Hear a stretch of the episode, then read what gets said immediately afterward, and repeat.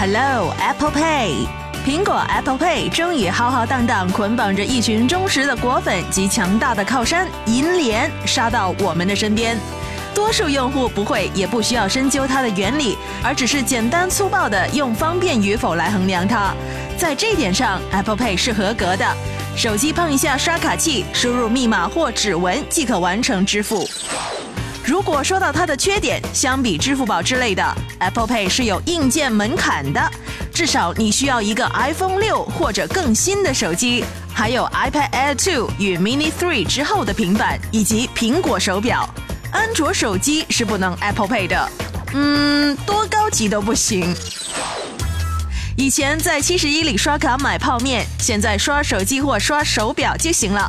至于 App 内支付，以前在 App 买电影票需要跳转到支付宝结账，现在在应用内点支付可以弹出 Apple Pay。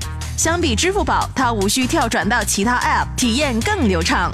但 iPad 只支持 App 内支付，估计苹果也明白，在七十一掏出一个 iPad 结账会显得很傻。只要能收到银行发来的验证短信，也可以把别人的卡绑到自己的 Apple Pay。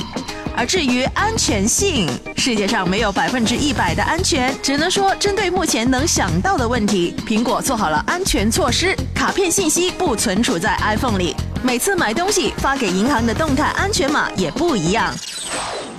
苹果也强调了用户隐私。不记录任何通过 Apple Pay 产生的交易行为，也不会进行用户购买行为分析，并且特意提了一句：“这是苹果与其他对手的最大的差异。” My FM，My Tagic。